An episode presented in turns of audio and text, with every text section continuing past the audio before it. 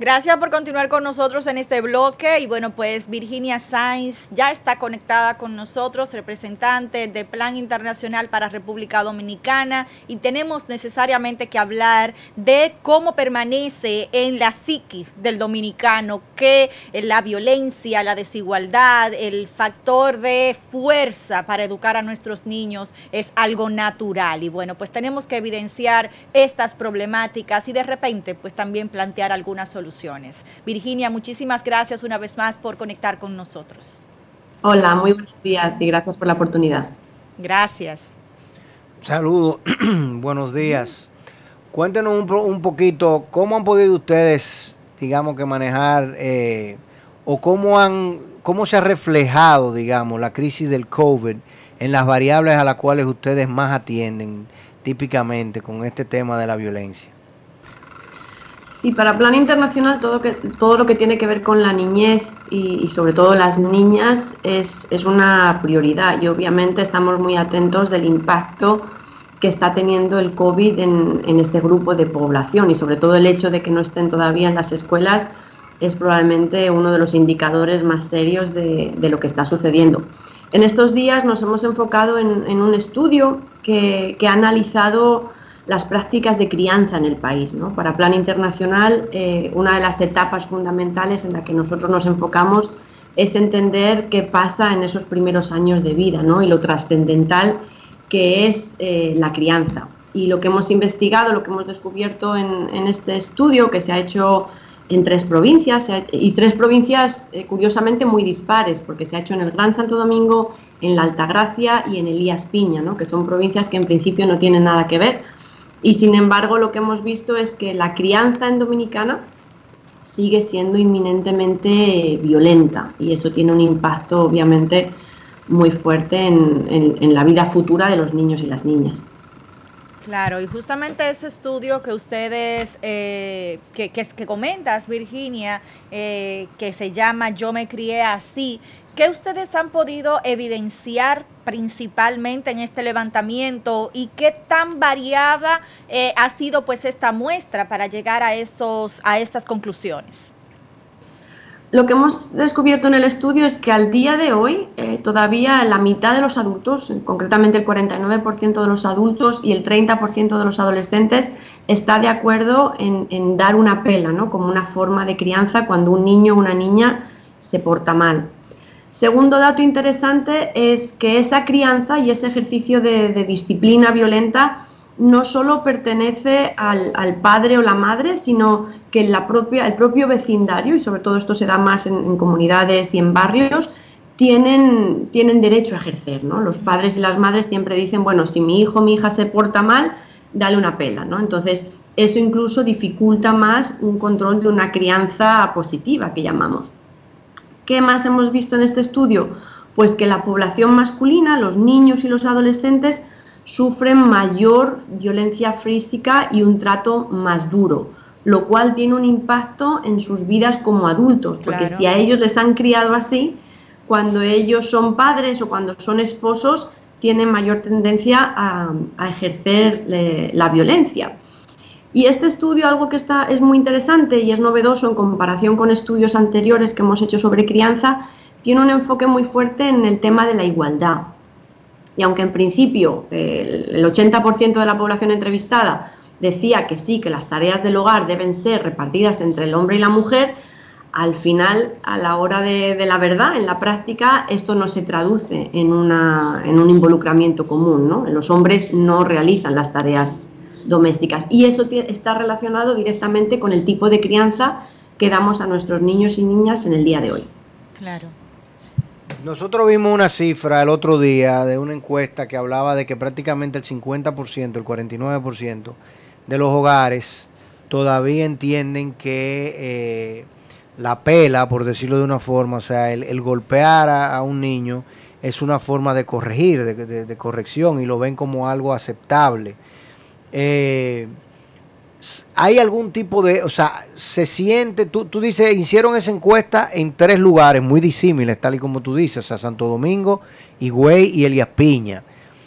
¿Se nota alguna diferencia entre la población urbana, semiurbana, rural, eh, entre los diferentes estratos socioeconómicos, eh, por edades, por composición del hogar, con relación a este tema de la violencia?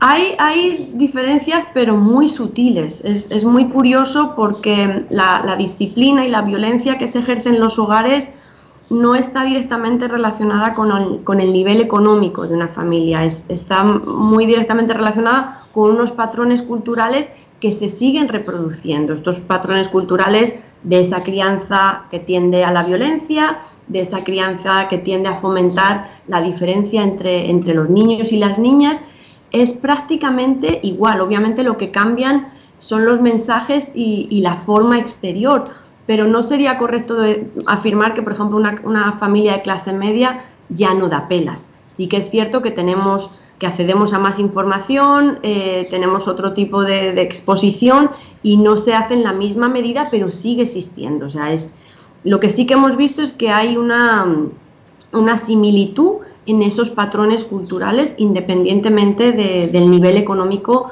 incluso educativo de, las familias. Sí que cambia, por ejemplo, el tema de la crianza del vecindario, ¿no?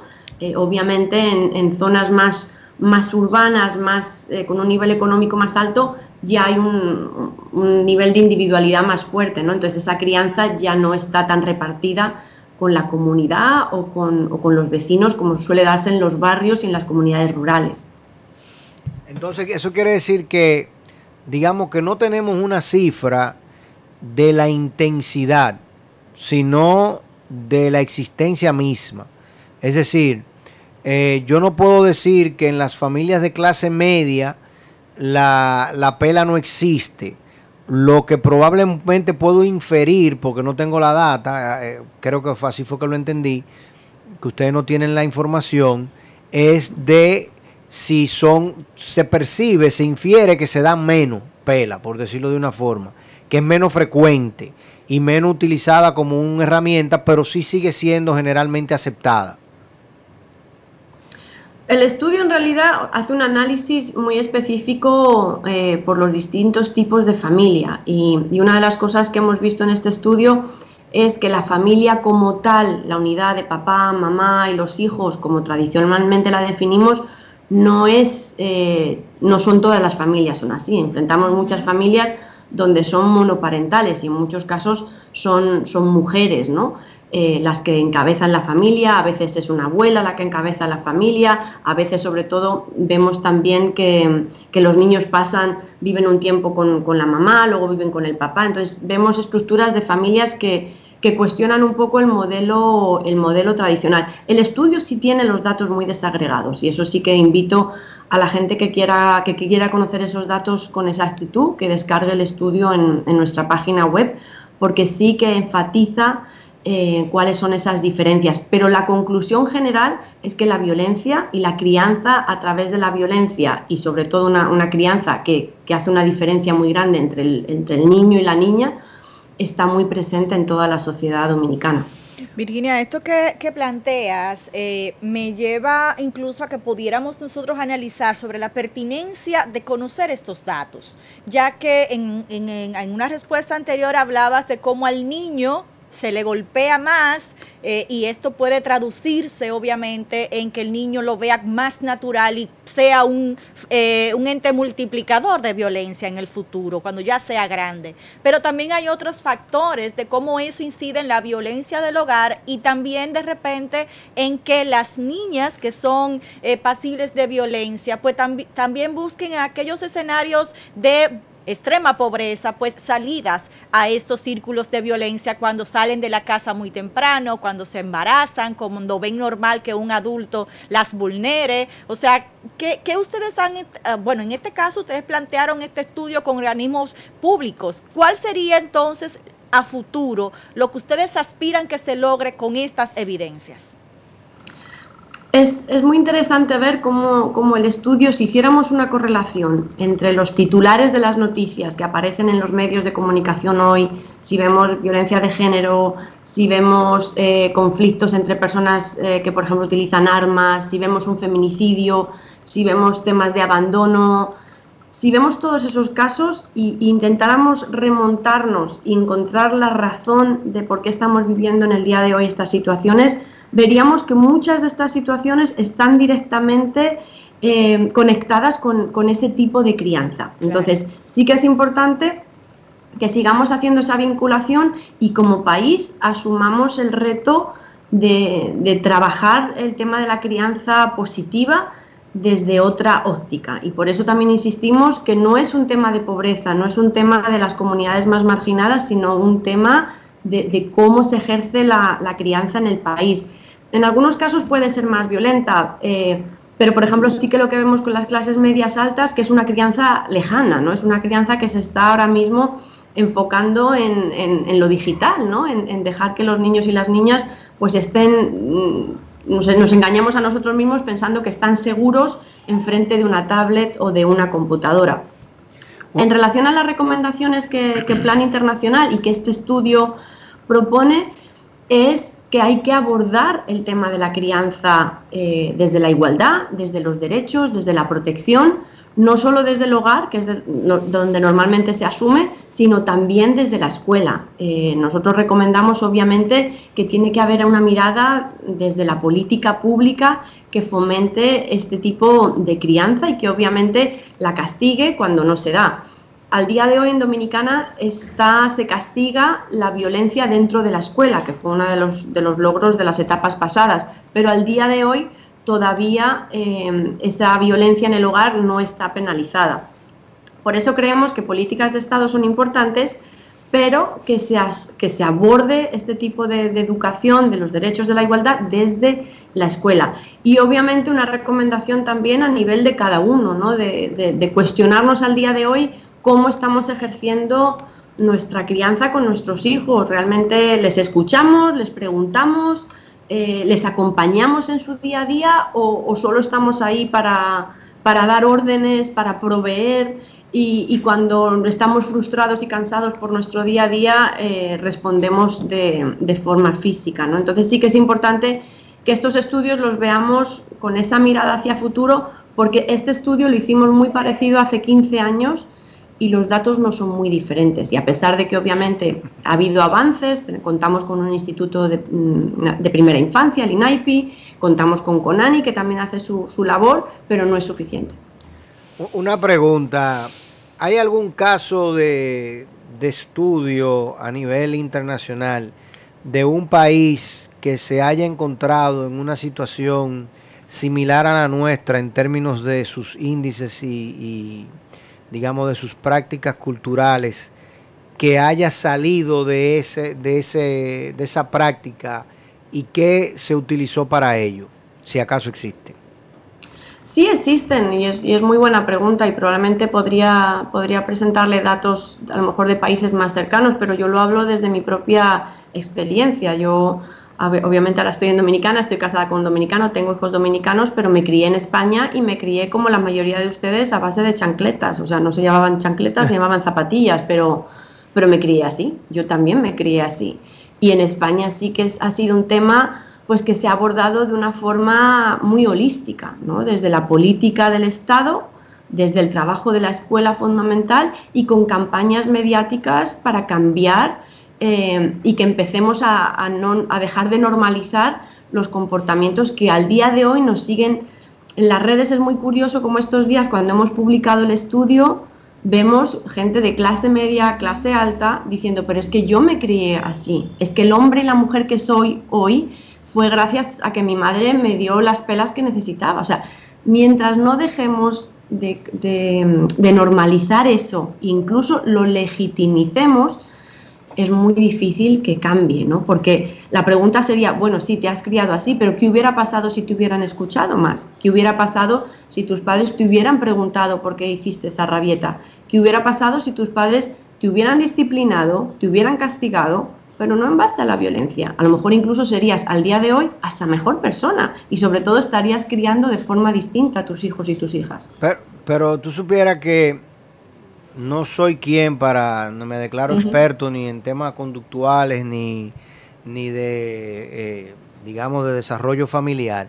Sin embargo, creo que si el, el porque me, creo perfectamente, me parece ver eso que tú estás diciendo, que el comentario, ¿no? Que en las redes te digan, bueno, pero es que esa pela a tiempo me fue muy necesaria. Eh, y te lo digan de, de múltiples formas. Yo creo que quizás en el caso dominicano, por no decir en otro, pero en el que yo conozco de la cultura dominicana, si nosotros cambiamos la línea de ataque del argumento, o sea, porque me parece que el salto desde el punto de vista cultural es muy intenso, de pasar de, digamos, de una frecuencia N, por, vamos a ponerle un número, de una frecuencia de una pela al mes a cero pela nunca, quizás si nosotros le, pedimos y trabajamos con las familias y trabajamos con las instituciones, desde la escuela hasta todo lo que las instituciones y las estructuras de apoyo social que existan, eh, bien o malamente acá en nuestro país, para lograr que eso, o sea, que la gente lo reduzca y que en la reducción se vaya creando una conciencia sobre, mira, eh, antes de tú dar la pela, cuéntame hasta 20 piénsalo, analízalo, siéntate, evalúa, eh, recapacita, eh, puedes conversar con tu hijo, hay herramientas de, existen otros mecanismos posibles que tú pudieses quizás implementar hoy, porque sencillamente decir la pele mala y lo otro es bueno, vas a encontrar una, un nivel de hostilidad al argumento muy grande. Y al final, bueno, es muy lamentable y penoso y al mismo tiempo preocupante cuando tú dices que han pasado 15 años en lo que en esos 15 años la sociedad dominicana ha cambiado, la sociedad dominicana por lo menos en términos de crecimiento económico ha crecido, se han creado muchas estructuras, inclusive estructuras como la que tú mencionabas, del INAIBI, de un sinnúmero de, instituciones eh, eh, adicionales que se supone que están trabajando con este tema sin embargo, los índices son los mismos. Pero yo creo que los índices son los mismos porque lo que estamos midiendo es el valor absoluto. ¿Entiendes? O sea, es el decir, ¿quién nunca ha dado una pela frente a quien antes daba 100 pelas, por decirlo de una forma? O entendía que el único mecanismo de solución del problema, cuando ya, como tú dices, llego a la casa, estoy cansado y el muchacho me viene, eh, no se está quieto, la única solución era la pela. Yo creo que podemos crear, digamos, un, plano intermedio, un happy medium en el cual, bueno, de pronto esta generación quizás no se salve de una, de una pela, pero quizás se salva de 10 y ahí vamos creciendo y vamos desarrollando, no digo yo, no sé. Bueno, a ver, es una, es una perspectiva interesante y no es del todo loca. Obviamente yo como, como una institución que promueve y protege la niñez, tolerancia cero. O sea, eso es como... Sí, pero es el sueño. Es el sueño, pero no vamos a llegar ahí sin pasar. o sea, nadie llega a 100 sin pasar por 50, por decirlo de una forma. Dos, dos, puntos le voy a dar. Primero, en, el estudio, el 50% de los adultos está de acuerdo y da pelas. Los adolescentes baja un 30%, lo cual quiere decir que ahí hay un factor mejorando. de posible éxito. Bien. Pero ¿por qué no estoy de acuerdo con el planteamiento gradual, aunque yo sé que la implementación va a ser gradual.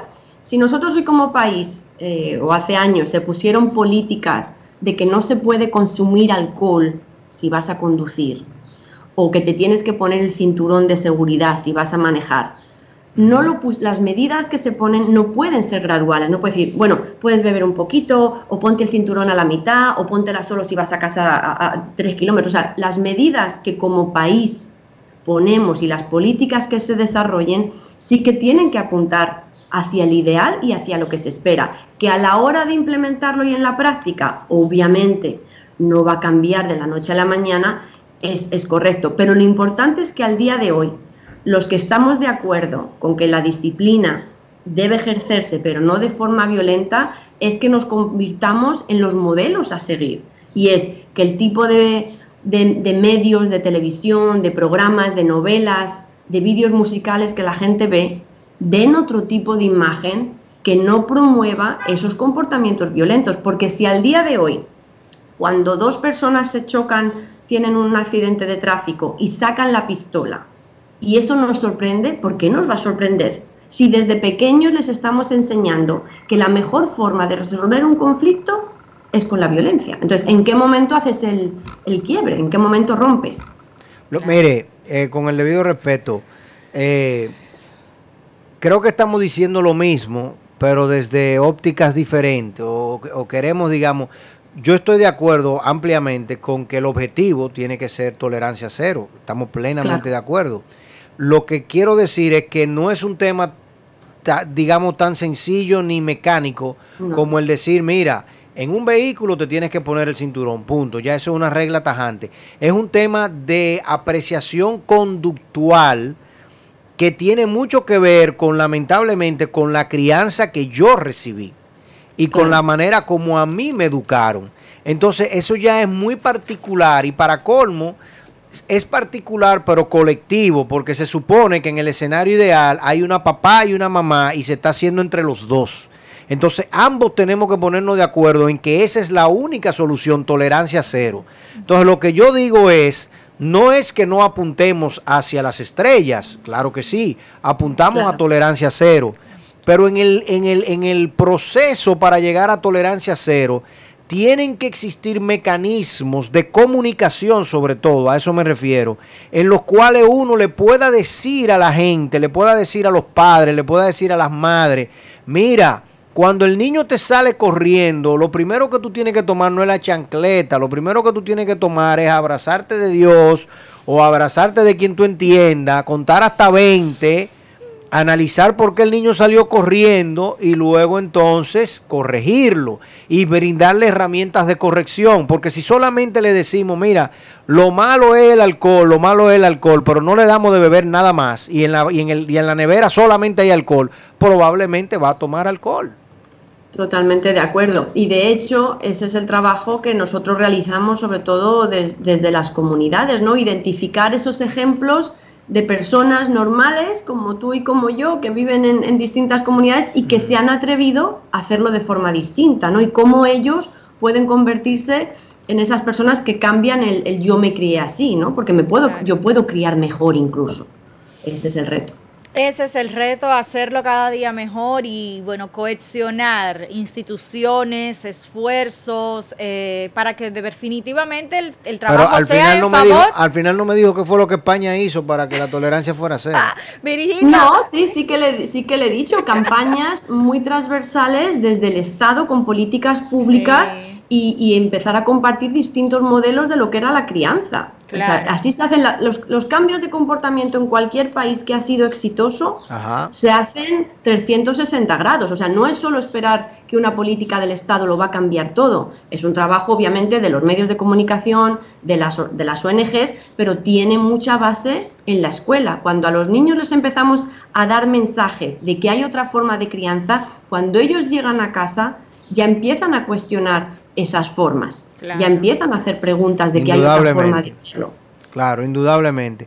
Pero imagínense, aquí hasta las comedias son con violencia. Porque lo hemos normalizado. Sí, justamente, lo hemos normalizado. Sí, lo vemos perfectamente normal, que, sea en base a violencia y en base a... A violencia física, a burla de la mujer, burla, denigrar, que es distinto, claro. o sea, que, Claro, pero ahí, ahí está el punto de qué podemos hacer. Si yo, por ejemplo, estoy en, en casa con la señora que, que me ayuda a limpiar y veo que está en el celular viendo una cosa que es extremadamente violenta, yo no me quedo igual. Yo le pregunto Rosalina, ¿y eso qué le aporta? ¿Y eso a usted le gusta? ¿Y no cree que podríamos ver otras cosas que a lo mejor le aportaran más? Yo decido tomar un rol.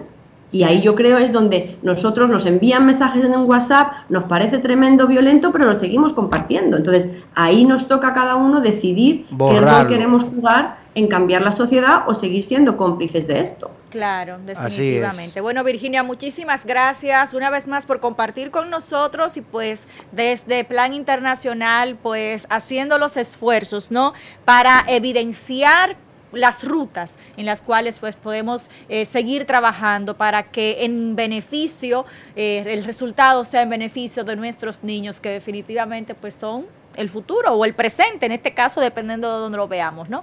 Así es, muchísimas gracias a ustedes y les invito a descargar el reporte en, en planrd.org y a conocer más del trabajo que estamos haciendo y dentro de lo posible apoyarnos para, que podamos generar un cambio auténtico. Muchísimas gracias, buenos días. Gracias, feliz resto del día.